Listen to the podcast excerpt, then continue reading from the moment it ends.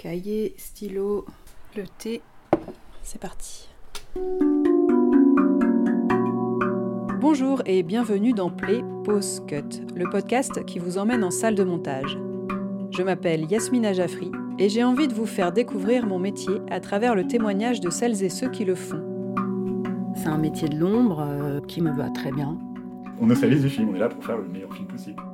Dès que tu commences à dérocher, c'est comme si c'était une sorte de pacte qui se crée entre les images et nous.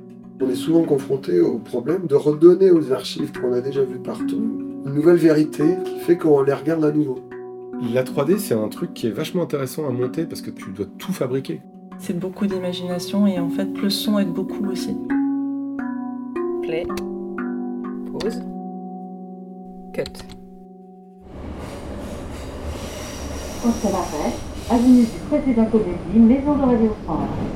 Et oui, dans cet épisode, je vous emmène dans la mythique maison ronde du 16e arrondissement parisien. Pour que l'on puisse se repérer facilement dans la foule nombreuse qui se presse autour du bâtiment, j'ai mis un pantalon rouge. Bonjour. Mais il est rose Bah, D'accord, il y, a débat dessus. J'ai eu un doute. il y a des gens qui disent qu'il est rose. moi, je est Bon, rouge. je le vois plutôt rose, mais euh, très joli néanmoins. Tu connais ici? Après ce petit débat colorimétrique et le passage des sas de sécurité, nous voici dans les longs couloirs que mon hôte arpente depuis 24 ans. Elle travaille principalement sur les émissions de France Culture comme LSD, la série documentaire, Toute une vie ou encore Les Grandes Traversées. Là, on est déjà dans une partie qui est plus accessible au public.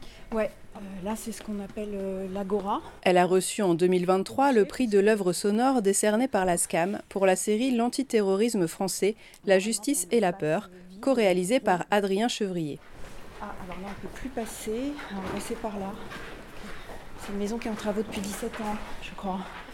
En fait, ils ont tout refait, désamianté, tout réorganisé. Et là, on va dans une cabine que je ne connais pas parce qu'on a des nouvelles cabines de montage. D'accord. Et je voilà, je, je la connais pas encore. Tu vas découvrir. Ouais. enfin, on les connaît un peu, elles sont très sombres, pas de lumière, pas de fenêtres. Nous, on aime bien avoir des fenêtres. Bah oui. On a parlé des différences entre montage radio et télé, mais aussi de bandes analogiques, de la Coupe du Monde de football 98, d'Eddie Murphy ou encore de la fatigue auditive qu'entraîne l'extrême concentration nécessaire à ces montages. Ah oui. Alors, c'est la 6H11. Ah, voilà, on est du bon côté. 6H5, 7, 11. Voilà. Vous allez là. Bienvenue dans la salle de Séverine Cassard. La salle, elle est hyper bien sonorisée. Ça, c'est vraiment un truc Oui. qu'on n'a pas en montage et qui nous manque. C'est que là, vraiment, le son est très. Enfin, de toute façon, c'est indispensable, j'imagine, pour vous, mais c'est très agréable de. Alors, tu serais venu hier, euh, puisque nous avions normalement rendez-vous hier. Ouais. Euh, on était dans une salle qui n'est en soi pas du tout une cabine de montage, mais une espèce de travée, comme on dit à la maison de la radio, transformée en, en vague cabine, mais dans lesquelles on a travaillé pendant, je crois, une bonne dizaine d'années. J'y suis encore attachée parce qu'on a une fenêtre qui s'ouvre et de la lumière, et que parfois juste euh, tourner la tête, prendre un peu la lumière et ensuite revenir à, à l'écran, ça fait du bien. Et voilà, on aurait fait cet entretien hier à la 10F28, ça n'avait absolument pas du tout le... Ah oui. C'est pas du tout... Là, voilà, c'est les nouvelles emprises qui sont effectivement euh, acoustiquement, euh, je ne sais pas si elles sont parfaites, mais euh, très bonnes. D'accord. En même temps, c'est vrai que nous, on passe énormément de temps en montage et que de ne pas avoir de lumière naturelle, c'est euh, Oui, c'est dur. c'est très dur. Celle-ci, je trouve, est pas trop désagréable. Il y en a une autre dans laquelle j'étais juste avant de partir au Liban, où là, vraiment, j'ai limite paniqué. Mm. Je me suis dit, non, moi, je ne vais pas pouvoir passer ma vie dans ces espèces de caves toutes petites, sans lumière naturelle. Euh, voilà, c'est assez inégal. Et je travaille dans une autre qui est à deux pas, qui est vachement bien, acoustiquement parfaite, grande, où là, je me sentais bien. Mais euh, bon, c'est vrai qu'acoustiquement, euh, c'est excellent, ouais. Ici, c'est Mm. assez sympa. Mm. Est-ce que tu peux nous décrire un peu cette salle de montage? Eh ben, on est dans une pièce euh, toute neuve parce que donc c'est une, nous avons une nouvelle cabine de montage feutrée, rectangulaire, très longue et pas très large. Avec un plan de travail très long, très grand. Ça, c'est bien pratique et très agréable parce que hum, je peux travailler ici toute seule. Ça dépend des phases de travail. Là, en ce moment, je commence une série documentaire euh, sur le Liban, puisque je reviens du Liban avec euh, mon camarade producteur euh, Adrien Chevrier. Et pas plus tard qu'hier, on était en montage tous les deux. Moi, j'ai deux écrans. Et il y a un troisième écran qui correspond à l'écran d'un ordinateur bureautique, soit pour moi, soit pour le producteur. Le producteur à la radio, c'est celui qui parle au micro. D'accord. Donc ça peut être la personne qu'on entend parler au micro tous les jours. Euh, sur France Culture, euh, Guillaume Erner qui anime le matin, enfin qui produit les matins et producteur, euh, pareil pour le midi, Emmanuel Laurentin avec qui j'ai beaucoup travaillé à 18h, voilà, c'est le producteur de l'émission. Producteur, c'est celui qui parle au micro, qui est plus qu'animateur évidemment parce que c'est lui qui, qui, choisit les sujets, voilà. Donc chez nous à la radio, le producteur c'est l'auteur, euh, l'animateur pour les magazines est plus qu'animateur. Et puis pour les documentaires, c'est l'équivalent, je crois, euh, à l'image euh, du réalisateur. D'accord. Voilà. Mmh. Ou du documentariste, de l'auteur. Mmh. Et moi, ici, ben, je suis réalisatrice. D'accord. Je pense qu'à la télé, j'ai plutôt la place de celui ou celle qui est monteur ou monteuse. Euh, oui, et en même temps, tu m'as dit que tu allais sur les tournages. Oui, voilà. Donc, euh, donc tu es plus que monteuse. Euh, voilà, c'est un sujet extrêmement sensible en ce moment parce que les auteurs, les documentaristes ou producteurs de documentaires, qui sont les personnes avec lesquelles je travaille, puisque maintenant je ne travaille plus que sur la réalisation de documentaires sur France Culture, envisagent de, pour être davantage payés, qu'on reconnaisse euh, davantage tout le travail de préparation qui pour l'instant ne leur est pas payé. Ah mm. Préparation du documentaire, euh, documentation, euh, imprégnation du sujet, enfin les problématiques, etc. Tout ça pour l'instant, ce sont des gens, il faut savoir quand même qu'ils sont payés à partir du premier jour d'enregistrement mm. jusqu'au mixage. Euh, mais que tout le travail en amont n'est pas rémunéré. Voilà, comme si ce travail n'existait pas. Et donc, euh, ils sont en train d'envisager. Euh, alors, moi, je n'ai jamais été intermittente, je suis salariée ici, donc c'est des choses que je connais mal.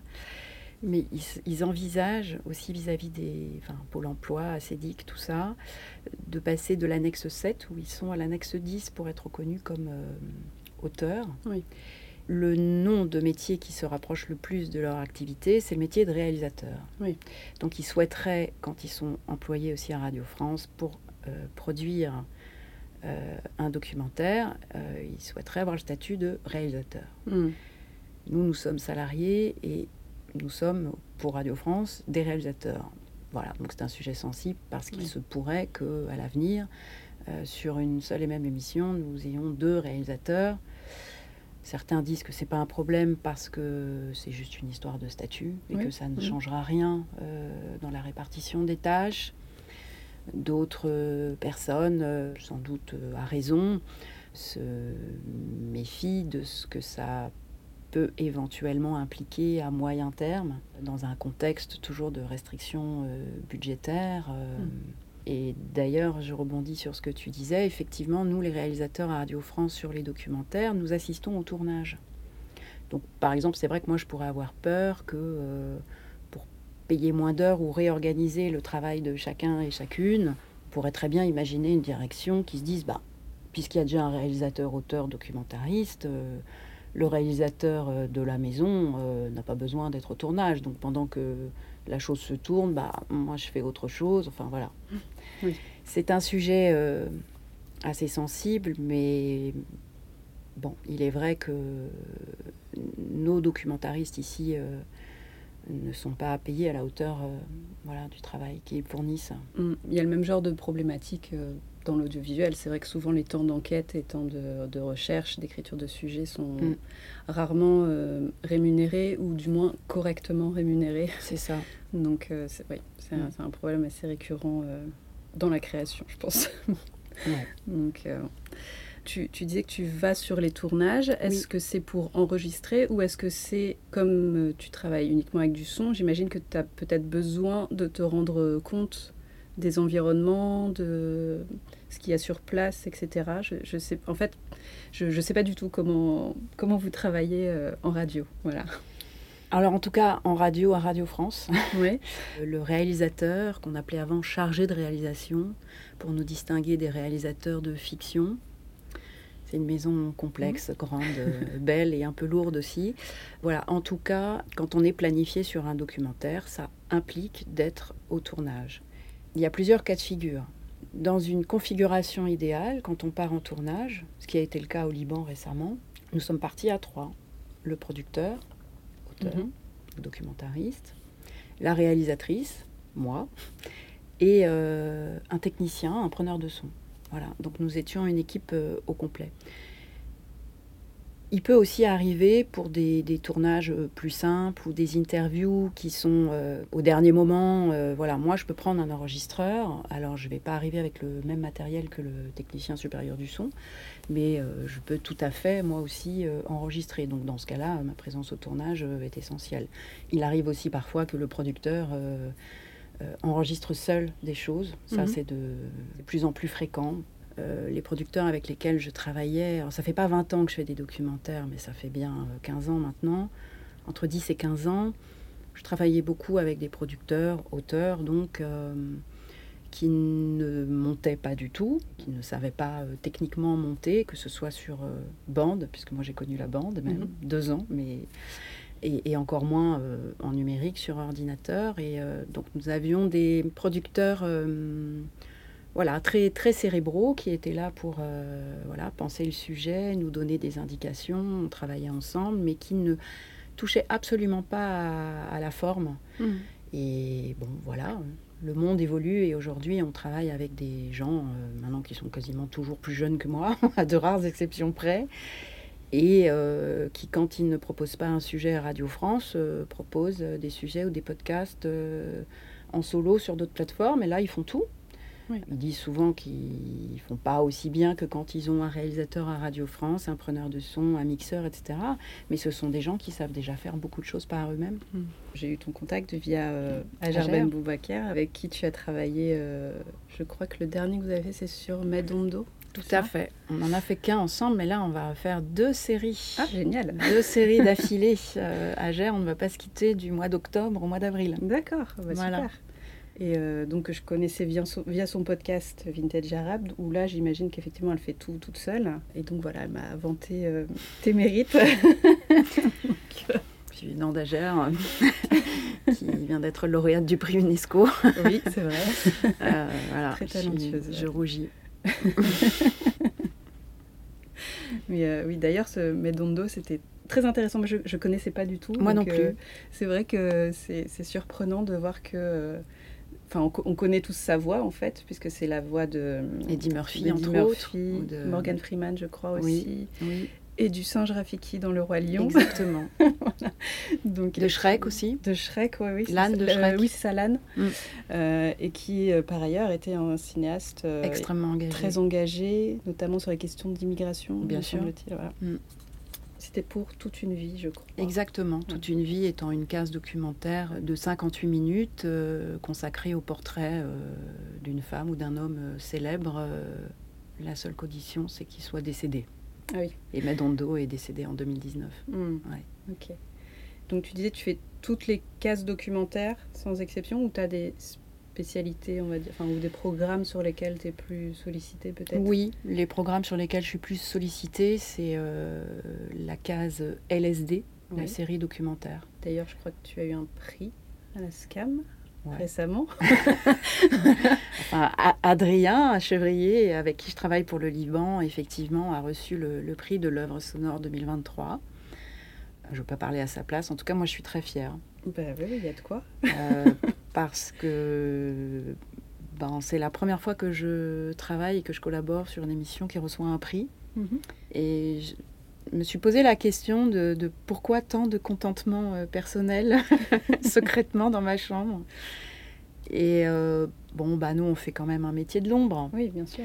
On est cité, on peut parfois même prêter sa voix. Quand il y a un article dans les journaux, euh, bon, en général, c'est écrit en tout petit, un peu en caractère gras en bas à droite. néanmoins, voilà, c'est un métier de l'ombre qui, moi, me va très bien. Mais effectivement, on peut éprouver au fil des années un manque de reconnaissance. Et pour cette série en particulier sur la justice antiterroriste française, qui n'était pas un sujet facile, mmh. moi je travaille à chaque fois sur des sujets que je ne connais pas en fait. Hein c'est pas moi l'auteur, donc j'impulse pas l'idée et je me retrouve à bosser sur des sujets euh, que je ne connais pas et c'est ça qui est passionnant. C'est à chaque fois une espèce de formation en accéléré. Je prétends pas bien m'y connaître en droit aujourd'hui, mais vraiment, niveau droit, j'en ai jamais fait. J'ai une formation littéraire. Quand ce sujet m'est tombé dessus, alors j'ai accepté. On nous impose jamais un sujet. Bon, moi j'ai voilà, j'ai de l'ancienneté, j'ai de la bouteille. Donc, euh, je ne fais, pas l'objet d'une planification sauvage, c'est-à-dire que mm. voilà, on propose. Euh, je commence aussi à être un peu entre mille guillemets parce que ce serait péjoratif de dire ça, mais j'ai pas d'autres mots. Cataloguer, c'est-à-dire effectivement euh, tous les sujets les plus sinistres. Donc euh, génocide, attentat, antiterrorisme, déportation, puisque j'ai fait avec Alain Levkovitch, une, je crois, une très belle série sur l'arabe du Veldiv. Mm. Voilà, on se dit, tiens, elle. C'est pour Séverine. voilà. bon, néanmoins, euh, donc le, droit, bon, bah, enfin, la justice antiterroriste, euh, j'ai accepté. J'avais déjà fait une série sur les attentats de 2015, qui n'était pas une série sur, euh, à proprement parler, une série sur le droit et la justice, mais bon, voilà, ça m'intéressait mais je suis partie de très très très très bas. Donc je pense que quand même pour euh, travailler avec un documentariste, même si euh, c'est lui qui impulse le sens euh, final de ce qu'on va dire, il faut quand même qu'on comprenne. Mm. Sinon qu'on soit force de proposition, en tout cas qu'on parvienne à, se hisser à peu près au même niveau.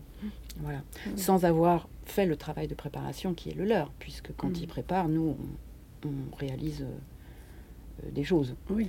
Après, ça a l'avantage que, ne connaissant pas le sujet et étant le premier auditeur, euh, tu peux tout de suite dire bon, ça, c'est pas assez clair, ça, j'ai pas compris. Tout à fait. Enfin, il y a aussi cet échange-là qui est important, je pense, quand, tout à fait.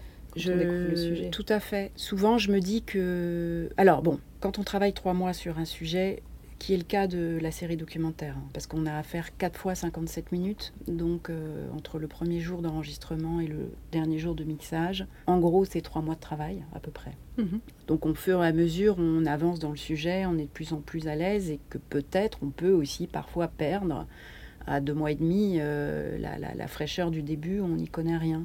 Mais c'est vrai que pour revenir à la question des enregistrements, quand on commence les enregistrements et que l'auteur euh, fait les interviews, puisque c'est lui qui pose les questions, en général, bon voilà, si j'enregistre, j'enregistre. Euh, s'il y a un preneur de son, je prends des notes et je voilà, je m'imprègne de la situation, je vois les gens, je les entends parler. Euh, voilà, c'est notre manière aussi d'entrer. C'est pour ça que cette histoire de être au tournage, c'est extrêmement important pour après. C'est peut-être un peu quand même pour restituer je sais pas, la subtilité, la complexité. Je, pense que on peut effectivement monter une interview sans y être. C'est quand même pas pareil au final. Mm. Et nous, on aime bien tout ce qui est, euh, voilà, un peu à la marge, tout ce qui n'est pas forcément dit ou se voit pas forcément, mais qu'on. moi, je suis une vraie éponge, donc euh, mm. voilà, la présence au tournage, euh, je crois, permet de d'intégrer, d'ingérer tout un tas de paramètres qui, quand même vont, vont avoir une valeur ajoutée dans la manière dont on va monter, la manière dont on va réaliser, les musiques qu'on va ajouter. Je, crois que voilà, quand c'est réussi, tout, tout, tout, ça finit par être un, une synthèse mm. de tout ce qu'on a vécu à partir du moment où, où on enregistre. Et donc notre présence, pour moi, est essentielle.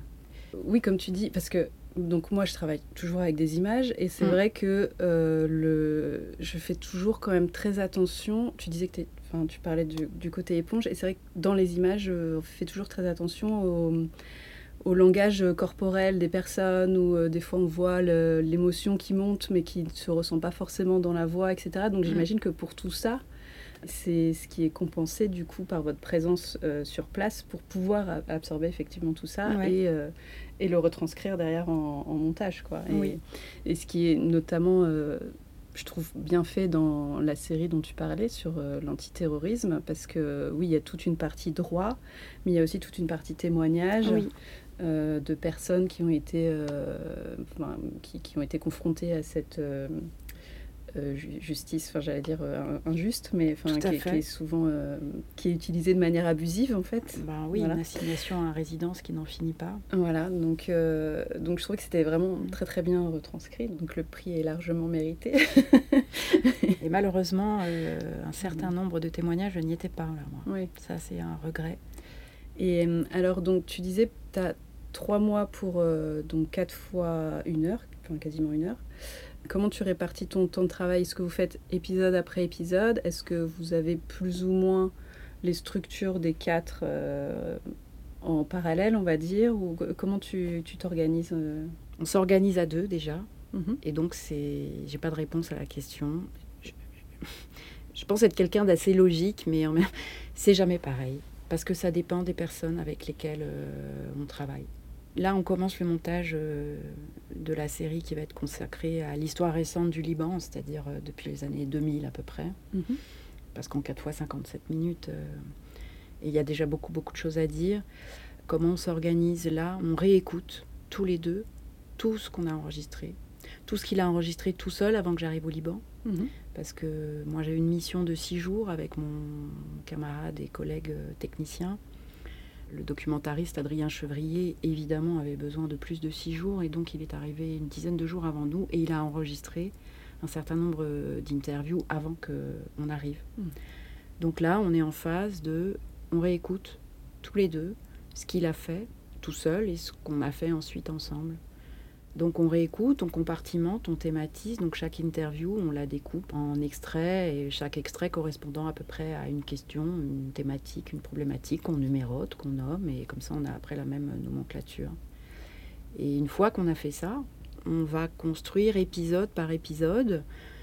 Euh, là déjà, entre le projet tel qu'il a été écrit, et là où on en est avec la matière récoltée, l'épisode 1 sera peut-être l'épisode 2 et l'épisode 4, épisode 1. Et on va, je pense, les monter plutôt dans le désordre. D'accord. Il y a des projets sur lesquels vraiment on monte épisode par épisode. Ça dépend de la matière, ça dépend de l'impulsion du producteur, ça dépend de plein de choses. Il n'y a à la fois pas de règles et en même temps, euh, oui, je, sais déjà que cette série, elle sera mixée du 18 au 21 septembre. D'accord. Ça, mm. c'est.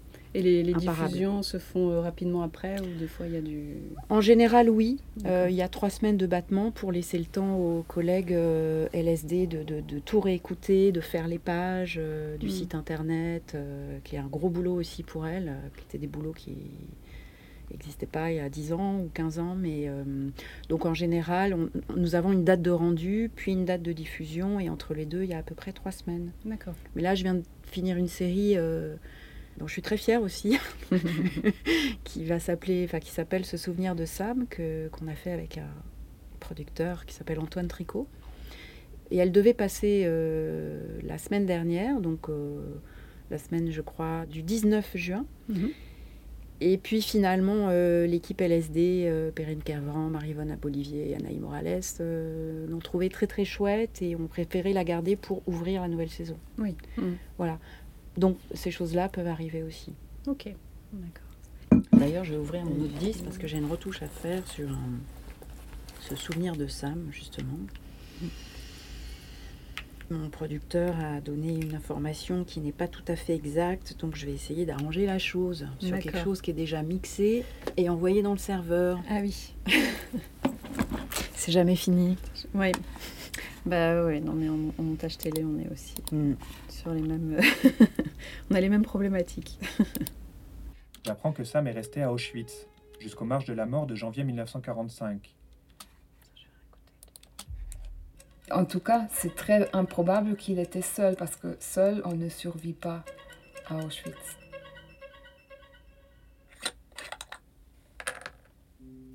Ce souvenir de Sam, une série d'Antoine Tricot réalisée par Séverine Cassard. Troisième épisode, Auschwitz. Bon, ça, ce sera diffusé en septembre. D'accord. Et alors, sur, euh, sur quel logiciel euh, vous travaillez à Radio France en montage? Parce que j'imagine que c'est pas. Enfin, nous, on bosse beaucoup sur Avid ou Premiere, mais c'est des logiciels vidéo. Donc, euh, est-ce est que vous travaillez sur des logiciels de mixage, enfin, montage sans mixage? Oui. Euh, nous en avons un nouveau là. Mhm. Il s'appelle Sequoia. C'est la boîte Magix. Ok. C'est une version euh, améliorée de Samplitude. D'accord. Bon, moi, je suis pas une geek. Hein. Je me retrouve à travailler sur des logiciels un peu. Euh, moi, j'ai été formée à Sequoia il y a, en octobre dernier, donc ça fait. Ah oui, c'est tout récent. C'est très récent. Mm. C'est très récent. Euh, je suis encore dans les débuts là. D'accord. Voilà. Et alors, ça, se présente euh, comment? Enfin, je sais pas si tu veux le lancer ou pas d'ailleurs. Eh ben, écoute, je vais prendre mon disque dur. Oui, vous travaillez avec des disques durs externes du coup à chaque fois? Ouais, aucune sauvegarde de cloud ou je ne sais quoi. Ah oui Ouais. D'accord. Ouais, ouais. c'est périlleux. c'est périlleux et ça, euh, c'est nous qui sommes responsables de ça. D'accord. Ouais. Donc euh, des sauvegardes, des sauvegardes à n'en plus finir sur euh, l'interne, sur des mm. disques durs. Ça, nous, on est vraiment, vraiment, notre fiche, on est responsable de ça. Mm. On est aussi responsable de la saisie des droits d'auteur. Donc si nous ne faisons pas les droits d'auteur, les, auteurs sont pas payés ou payés très tardivement. Mais on a aussi, oui, cette charge. Et c'est pas rien. Mm, c'est pas rien. Bah oui, une grosse, euh, grosse charge mentale. c'est vrai que nous, on, bon, on sauvegarde nos, nos projets, mais euh, c'est vrai que les rushs, en général, c'est plutôt la production qui gère ça, ou la boîte de post-production dans laquelle on est, qui a son serveur sécurisé avec euh, normalement une copie ou deux copies, dans le meilleur des cas. Mais oui, oui, c'est... Bah nous, on aimerait bien ça, je crois. Oui. Parce qu'effectivement, c'est une énorme charge mentale. Oui, oui. Énorme, énorme. Oui, puis des erreurs humaines, ça arrive, euh, ça peut très vite arriver, une perte de disque dur. Une... Voilà. Des... Alors, moi, je suis une malade de la sauvegarde, ça ne m'est jamais arrivé, pas parce que euh, je suis exemplaire, c'est bon, j'ai eu du bol, mais mm. parce que c'est arrivé à certains de mes collègues. Je ne pars jamais euh, de la maison de la radio sans faire une sauvegarde, soit sur un autre disque, soit sur l'interne de la cabine, sachant qu'on n'est jamais dans les mêmes. Donc des fois, il mm. faut que je note que tel jour, j'ai fait une sauvegarde à la 6H11, alors que le lendemain, je suis à la 10F28. Ah oui, parce qu'elles sont... Il n'y a pas un réseau Non. Euh, ah oui, d'accord. Mais ça fait, je, ne sais pas, euh, ça fait 10-15 ans qu'on entend parler d'un, je sais pas, d'un cloud, d'un... Oui, C'est l'arlésienne, comme on dit, c'est ça mm. Mm. On attend. Ah oui, c'est fou ça. J'aurais pensé que oui, une grande maison comme ça. Euh, Elle est pleine de contradictions. cette maison. Écoute, le logiciel, il est plein de couleurs. tu as plusieurs euh, séquences ou euh, comment tu... Oui, là, j'ai fait un peu le tri dans ce qu'on a enregistré euh, au Liban. D'accord. là, j'ai ouvert le, fichier dans lequel j'ai rangé toutes les ambiances que j'ai enregistrées moi avec le Zoom. exactement le même que toi. Même Zoom H4n. voilà, j'avais juste d'autres micros formidables qui se mettent dans les oreilles et et qui permettent une prise de son euh, binaurale. Donc euh, voilà, quelque chose de très large avec éventuellement. Euh, alors ça ne peut s'entendre que si on écoute le résultat au casque, oui. le, côté vraiment 3D. Spatialisé quoi. Voilà. Mais euh, là, c'était pour, pour, moi l'occasion de, de, tester ces micros euh, que je n'ai pas le droit d'utiliser, d'emprunter moi à mon nom parce que je ne suis pas preneuse de son, mais euh, mon collègue les a pris. Donc là, j'ai ouvert le, le, fichier où j'ai classé toutes les ambiances que j'ai tournées essentiellement avec ces micros. Hein, D'accord. Ok, donc là, tu es, es, encore dans la phase de, de tri c'est ça Non, ça, ça y est. Il y a encore quelques sons que je dois euh, importer et trier, euh, des sons que des gens qu'on a rencontrés au Liban euh, nous ont donnés avec une grande générosité. Mais là, la phase de tri, là, j'ai fait ça juste en rentrant. D'accord. Depuis chez moi, parce que pour l'instant, j'ai un ordinateur équipé de ce logiciel qu'il va falloir que je rende, malheureusement. Mais ça, ça m'a permis. Euh, parce que sinon, quand on le fait en montage, ça prend un temps fou de faire ça. Donc, moi, mm. je veux pas que ce travail-là euh, empiète sur les heures de montage, de dérochage, puis de montage. Mm. Bref. Donc, euh, ça, je l'ai fait à mon retour du Liban, puisqu'on est revenu le, 18 juin. Donc, ça fait déjà 15 jours. Et est-ce que tu participes au mixage également? Ah oui, bien sûr. Ouais. mais donc, enfin, j'imagine que tu prémixes forcément, mais mm. est-ce que le, mixage derrière, est-ce que c'est vraiment, on va dire, je simplifie, hein, mais mhm. uniquement les niveaux sonores et éventuellement euh, mettre des, petites diviser equalizer, etc. Donc ça, est-ce que tu le délègues complètement ou est-ce que tu fais déjà un peu de traitement de son au moment du montage? Alors, ce nouveau logiciel, effectivement, c'est Koya, ce qui n'était pas le cas euh, sur Sadi ou, aller chercher les plugins, c'était beaucoup plus compliqué. Euh, effectivement, ce logiciel, euh, bon, il a aussi été choisi pour faire en sorte que le réalisateur puisse mixer tout seul ou que le technicien puisse réaliser tout seul, en gros. Mm.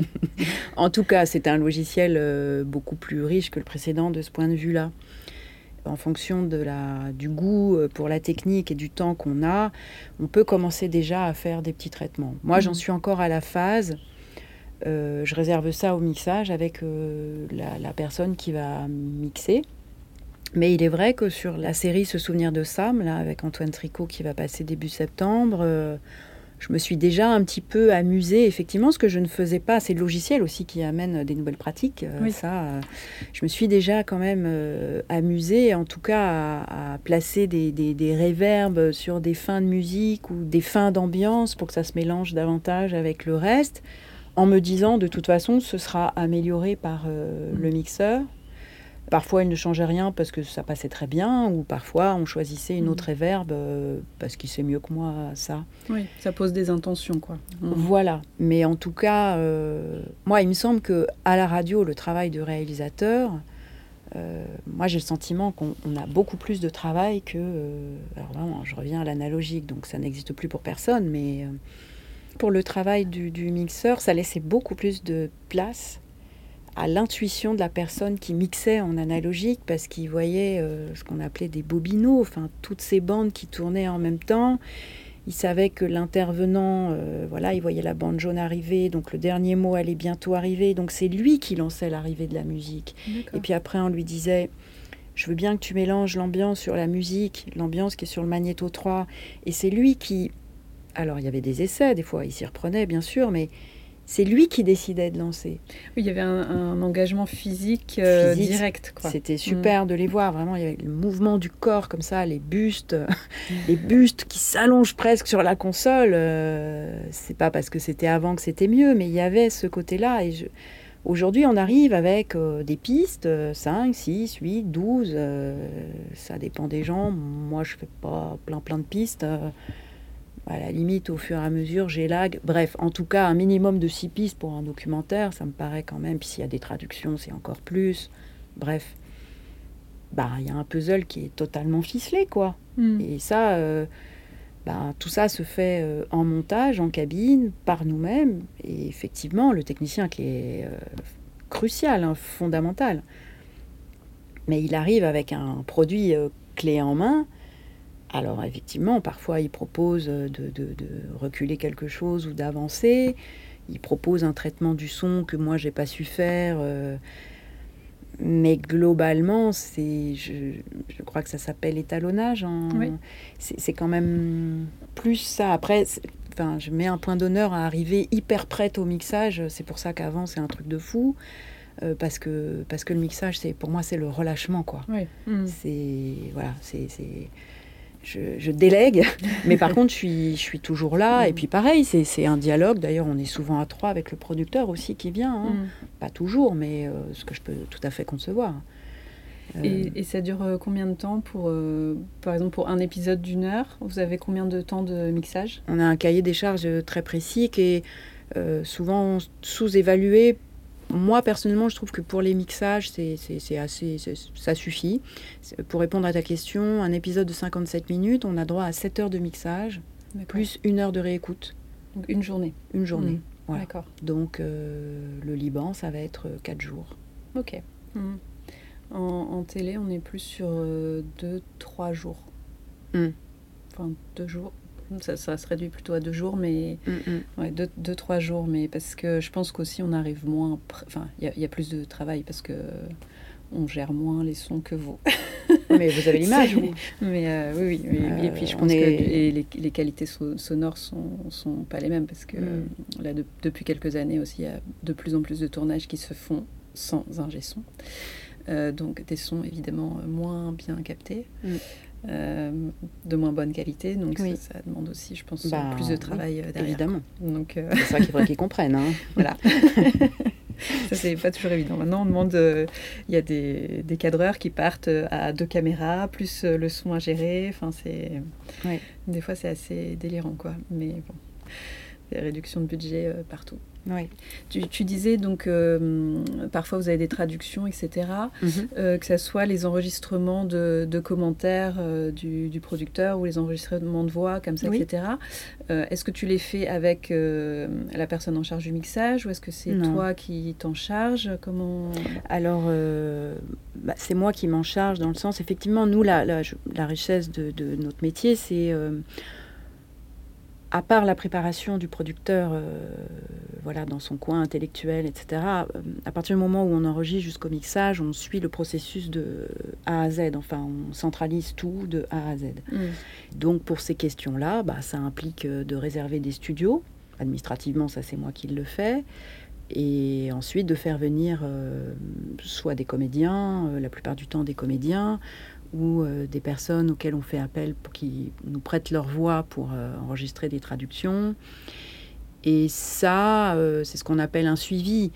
Il arrive parfois que la personne qui enregistre les micros du producteur, les lectures faites par des comédiens, les voice-overs, les... soit la même personne qu'au mixage, ça c'est idéal. Parfois les personnes qui s'occupent de recueillir toutes les demandes de studio y pensent et le font, et c'est super. Mais parfois, euh, voilà, le planning ne permet pas toujours, euh, malheureusement, d'avoir un suivi. Euh, donc, en fait, souvent, on enregistre avec un technicien ou une technicienne en extérieur. On enregistre avec d'autres techniciens et techniciennes en studio pour les micros, les lectures, les voice-overs, et on mixe encore avec une autre personne. D'accord, Voilà. ok. C'est pour ça qu'on a des génériques euh, parfois un peu longs. Oui. Prise de son, un tel, un tel, un tel, un tel, Mhm. mixage, un tel. euh, voilà. D'accord, ok. Et c'est une grande maison avec beaucoup, beaucoup de, de- de personnes. Ouais. Et euh, j'imagine que vous avez des bonnes enceintes. Oui. Est-ce que ça t'arrive de travailler au casque? Parce que tout à l'heure, tu, tu parlais des micros euh, Mm. Spatialisés. Mm. Donc, est-ce que tu alternes entre travail au casque et travail sur les enceintes Ou comment tu répartis un peu ça? Alors, euh, nous, on a la chance, euh, les réalisateurs qui travaillons notamment pour France Culture sur des documentaires, de faire notre travail dans ces cabines de montage, équipées donc d'enceintes, et donc pas de travail au casque. J'ai des collègues qui travaillent à France Inter, qui travaillent dans des bureaux au casque, hein, Ah oui. toute Mm. l'année. hein. Mm. Ils ne font pas partie du même service. euh, Bon, voilà, ça c'est la complexité de Radio France. Donc, euh, moi, normalement, non. Je ne travaille jamais au casque. Il a pu m'arriver à un moment donné sur certaines séries, mais j'ai un peu arrêté. Euh, je commençais aussi à avoir des, des, des acouphènes. Mais j'ai terminé des fois quelques séries au casque. Euh, parce que je me souviens que j'avais fait une grande traversée sur France Panon il y a, bah, au moment du Covid. Donc c'était très très compliqué. Et là, j'ai bossé de chez moi, au casque, tout le montage. Et puis après, en mixage à la maison de la radio, on a quand même pu mixer à la maison de la radio. J'étais bien contente d'enlever mon casque. Et on était dans un studio de mixage, euh, enfin, je sais pas, avec mon collègue technicien. Il y a énormément de, de ruptures qu'on n'a pas entendues, ni lui ni moi. Moi, j'étais dans un. Enfin, j'étais vraiment très fatiguée. C'était une année très particulière, une Mm. période très particulière pour tout le monde. Et, et- et je me souviens qu'en réécoutant les, les masters au casque chez moi, euh, c'était quand même des documentaires d'une heure 49, il y en avait Ouais. cinq. euh, J'entendais une énorme rupture, genre à 1h24, catastrophe absolue. Donc il fallait reprendre le mixage et ensuite réécouter. Enfin bon, le Mm. truc hyper chronophage. Et après, je me suis méfiée, vraiment. Donc toutes les productions que j'ai faites après, soit au montage, vraiment dans la phase finale, je montais au casque pour vérifier. Mais ça, voilà, depuis peu, j'arrête parce que c'est trop fatigant. En revanche, effectivement, au mixage, maintenant, j'ai pris l'habitude pour ne plus euh, revivre les, les déconvenus du mixage de Franz Fanon. Au mixage, euh, le technicien mixe avec les. Enfin, il écoute les enceintes, le producteur est souvent derrière. Et moi, j'écoute au casque pour vérifier. D'accord. Mm. Voilà. Mais euh, globalement, non, je ne monte pas au casque. D'accord. Non. Pour protéger les oreilles. Ouais. C'est Oui, très alors, fatigant. Parce que oui, oui, c'est- c'est c'est ce que j'allais dire. C'est quand même euh, là pour le coup, ton seul outil de travail, c'est vraiment les oreilles. Donc, Ouais. euh, euh, est-ce que tu as, des astuces pour en prendre soin? Est-ce que tu te limites à un certain volume sonore quand tu montes? Parce que non, bon, je on- conscientise pas ça. Euh, bah, je fais quand même un peu gaffe, mais je suis pas, par exemple, bah, voilà, comme euh, bah, je suis parisienne, donc euh, bah, dans le métro, euh, voilà, j'ai mes oreillettes. Enfin, voilà, je me dis que je suis pas très sérieuse parce que je, je devrais au contraire euh, laisser mes, mes oreilles euh, euh, se reposer plus. Bon, comme j'ai pas d'alerte particulière, oui, j'ai une phase où j'avais, au moment de m'endormir, des fois, des, j'entendais des fréquences. euh, je sais pas si même ce sont des acouphènes, mais bon, j'ai jamais consulté. On passe quand même des audiogrammes ici, enfin, tous les. Je sais pas. tous les deux ans, non? Euh, Mathilde ouais, j'ai l'impression que ça fait plus euh, longtemps, là. bah, ils ont- ouais. Après, je sais pas, pour les intermittents, là, ils ont Oui. passé à 5 ans maintenant. ben, mais je me demande si c'est pas Donc, ça, nous euh, aussi. ouais, c'est euh, peut-être pour tout le monde, je sais pas. Euh, bon, après, c'est vrai que tous mes audiogrammes étaient plutôt bons. Je vois pas bien, Mhm. mais j'entends bien. Je ne pense pas écouter très fort. Mais non, j'ai pas une hygiène particulière. Peut-être qu'il faudrait avec l'âge quand même. Je- non, je sais pas, Mm. c'était une question. euh, non, non, non, mais c'est euh, bien sûr, et notamment les, les- les techniciens qui, eux, euh, quand ils enregistrent, et notamment en extérieur, euh, on enregistre au casque. Enfin, Oui. évidemment, mm. on met toujours un casque quand on enregistre pour vérifier, Oui, mm. pour, pour bien entendre ce qu'on est en train d'enregistrer. Mais euh, c'est vrai que c'est- très très fatigant. J'ai fait il y a, pas très longtemps, j'ai fait une formation euh, mixage justement et, et vraiment, mais à la fin de la journée, j'étais euh, rincée quoi. Enfin, je, je trouve que c'est pas la même fatigue que d'être devant un écran. euh, c'est encore autre chose quoi. Et moi, je Tu veux dire de travailler le son? de travailler le son, oui, je trouve ça, c'est une concentration. Pe- Peut-être parce que c'est un sens qu'on développe moins aussi. euh, on on a tendance à faire plus confiance à ses yeux qu'à ses oreilles. Enfin, j'ai l'impression. Et, et du coup, ça demandait peut-être euh, plus de concentration et donc plus de fatigue. Je- Mais, Il y a euh, des études que je ne connais pas, dont une amie très proche euh, m'en a souvent parlé, mais enfin merci parce qu'en fait euh, une des raisons qui m'a poussée à envisager de faire autre chose, c'est effectivement cette fatigue qui est assez peu comprise par l'extérieur en fait. C'est vrai que moi, quand je rentre euh, chez moi maintenant, limite je, je supporte pas qu'on me parle. Mm. J'entends parler toute la journée. Enfin, faire la conversation, recevoir encore des paroles. J'ai- mis du temps à me rendre compte à quel point j'étais fatiguée et je pense que cette fatigue vient aussi. Alors il y a les échéances à tenir et tout, mais la fatigue effectivement auditive. Mm. Je suis allée voir mon médecin pour euh, des migraines. Oui. Et il m'a dit un truc simple, bah écoutez, euh, prenez des notes. Euh, notez quand est-ce que vous avez des migraines. Et à ma grande surprise, alors que ça se voit comme le nez au milieu d'une figure, tous les samedis matins, j'avais une migraine. Ah Oui, c'est le, relâchement de la semaine. Voilà. euh, mm. Voilà. Donc, euh, je crois qu'il y a des études effectivement très sérieuses qui, qui- qui montrent à quel point euh, travailler le son occasionne une très très grosse fatigue. Oui. Mm. Ouais.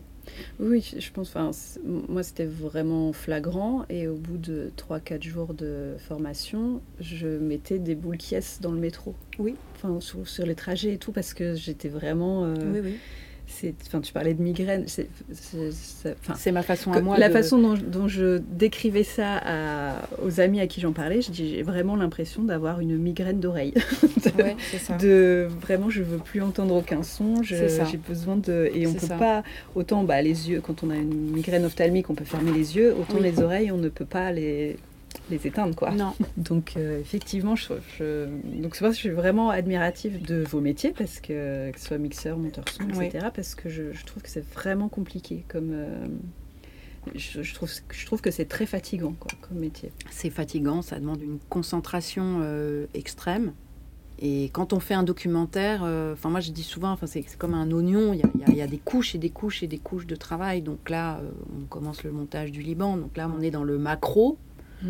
Donc euh, on essaye de comprendre le sujet, on voit toutes les problématiques et au fur et à mesure ça se resserre et ensuite voilà, je peux passer énormément de temps sur chaque coupe, sur un- une seconde comme ça, voilà. Donc on- on- voilà, sur trois mois, il y a ce cheminement, euh, ce cheminement là et c'est vrai que la phase finale où on est vraiment à placer les éléments les uns avec les autres, à s'acharner sur une coupe euh, pour essayer qu'elles s'entendent pas. Et il y en a toujours qui s'entendent. hein. Mm. Je suis une obsédée de la coupe, mais, enfin, mais c'est nos métiers quoi mais euh, Mm. voilà. Mais euh, oui, oui, ça demande une, une extrême concentration. C'est très, c'est très minutieux. Moi, je vois comme un. Enfin, cette phase-là, en tout cas, c'est. Bon, certains disent que c'est très artistique, sans doute. En tout cas, c'est extrêmement artisanal. Enfin, mm.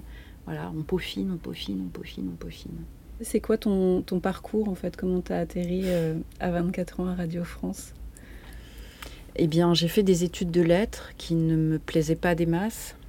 En tout cas, au bout de la quatrième année, j'ai péniblement euh, écrit, à l'époque ça s'appelait, euh, c'était encore la maîtrise, je crois que j'aimais quand même pas suffisamment les lettres pour imaginer une cinquième année faite de recherche en littérature. Enfin, donc à la suite de ça, j'ai fait une cinquième année à l'université Paris 3, à Sancier à l'époque, un DESS qui n'avait pas grand intérêt, mais pour la première fois de ma vie, j'avais quand même un stage à faire pour valider cette année-là je, connaissais un garçon de cette promo, plus âgé que moi, qui était en reconversion professionnelle, qui suivait ce même DESS, dont la compagne travaillait à France Inter.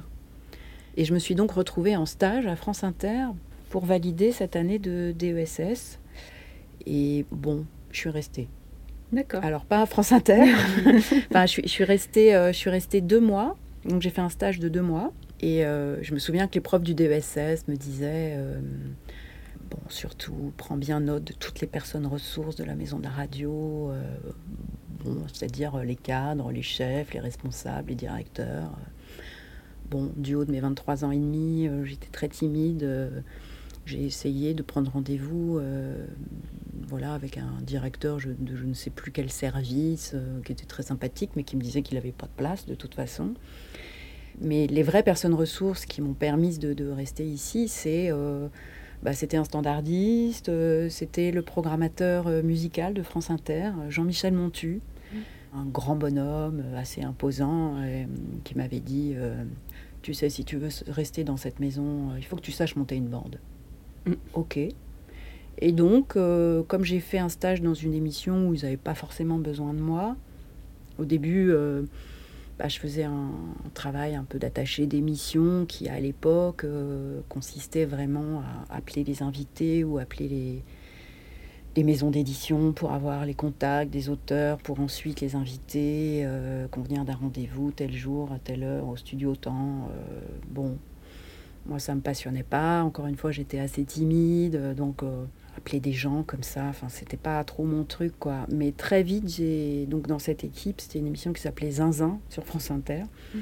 Et euh, il y avait une réalisatrice et très vite j'ai regardé ce qu'elle faisait et là vraiment tout de suite ça m'a plu quoi. Mm. Donc elle elle montait les reportages sur bande. Euh, tous les jours elle allait euh, voir le programmateur musical parce qu'il y a des programmateurs musicaux sur France Inter. Et donc elle allait choisir les disques avec lui ou elle euh, qui passaient le soir au direct. Et en fait, euh, pendant les deux mois, euh, j'ai suivi la réalisatrice, j'ai regardé comment elle bossait, et puis je me suis entraînée à faire du montage sur bande. Alors c'était des petites choses, hein, vraiment couper quelques mots, coller, voir comment ça passe. Si bien qu'après, à la fin de mon stage, c'était en 1998, à l'époque de la Coupe du Monde de foot. Et Radio France avait mis en place une radio éphémère euh, qui émettait, je crois, sur les grandes ondes, qui s'appelait 98 Radio France. Une radio qui a duré le temps de la compétition, quoi. Et ils cherchaient des gens. Alors j'ai postulé, j'ai été prise. Et pareil, là, j'ai pu continuer un peu ma, ma formation d'observation. J'ai regardé comment se passaient les directs. J'étais aux côtés des réalisateurs et des techniciens en direct. Donc je suis restée un mois et demi de plus euh, à la maison de la radio. Ça faisait donc déjà trois mois et demi. Et vraiment, je ne me voyais pas en partir, quoi. Et puis pareil, à 98 Radio France, euh, c'était un garçon standardiste à l'époque qui m'a dit, mais tu sais, il cherche des assistants à la réalisation sur des émissions type euh, fiction, mhm. sur France Culture. il faut juste avoir moins de 24 ans. C'est un CFA, un contrat de formation en alternance. Alors, payer des clopinettes, 80% hein, du SMIC. Euh. Mm. Mais la Radio France s'engageait à nous former pendant un mois à l'INA. Et j'ai postulé et j'ai été retenue. Et on était six cette, année, cette année-là. Parce que moi, je venais pas du tout de la radio. J'avais aucune culture radio. Mes parents n'écoutaient absolument pas la radio. Moi, j'écoutais les radios musicales. Euh, énergie, euh, Oui FM Radio Nova et c'est tout quoi. Enfin, j'ai beaucoup de collègues euh, voilà, qui sont tombés dans la marmite enfin, depuis tout petit, moi, mais pas du tout. Mais je suis persuadée que pour défendre un peu ma candidature, euh, bon, bah, j'ai dit que je savais déjà un peu monter, quoi. Et ça, Mm. c'est, je, je suis sûre que j'étais prise pour ça. D'accord. Voilà, Mm. mon parcours. Trop bien. Je ne sais pas si ça arrive encore pour les jeunes gens à qui on demande maintenant des compétences de malade.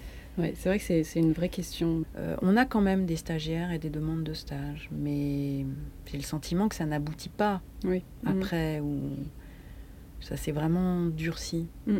Moi, je pense que j'ai quand même eu euh, beaucoup de chance. Après, euh, Mm. les six qui avons été pris euh, en août 1998, euh, voilà, c'est quand même des, des- des- Certains sont partis, d'autres sont encore là. une amie qui est devenue ma meilleure amie. Bon, en contrepartie, voilà, c'était un, un contrat de, de 10 mois. euh, enfin, vraiment, on était super mal payés, quoi. Et bon, pas mal d'entre nous, et je pense notamment à cette amie, euh, c'est quelqu'un de hyper diplômé. Mm. Nous avons aussi su, c'est pas une obligation, mais euh, faire l'effort d'accepter des, des conditions Ouais, pas évidente. pas évidentes. Mm. Pas évidentes, en tout cas qui ne correspondaient pas du tout à- au niveau d'études. Oui. Voilà, Mm. donc j'aurais très bien pu dire, mais ça va pas. Mm. Je- Bon, voilà. Vraiment, merci beaucoup de m'avoir accueilli euh, Ben non, merci à toi. dans cette grande maison. Tu reviens quand tu veux. Bah, avec grand plaisir. Les Postcuts, c'est terminé pour aujourd'hui. Je compte sur vous pour liker, partager, commenter et vous abonner. On se retrouve ici dans 15 jours pour un nouvel épisode et sur les réseaux sociaux pour tout le reste. À bientôt!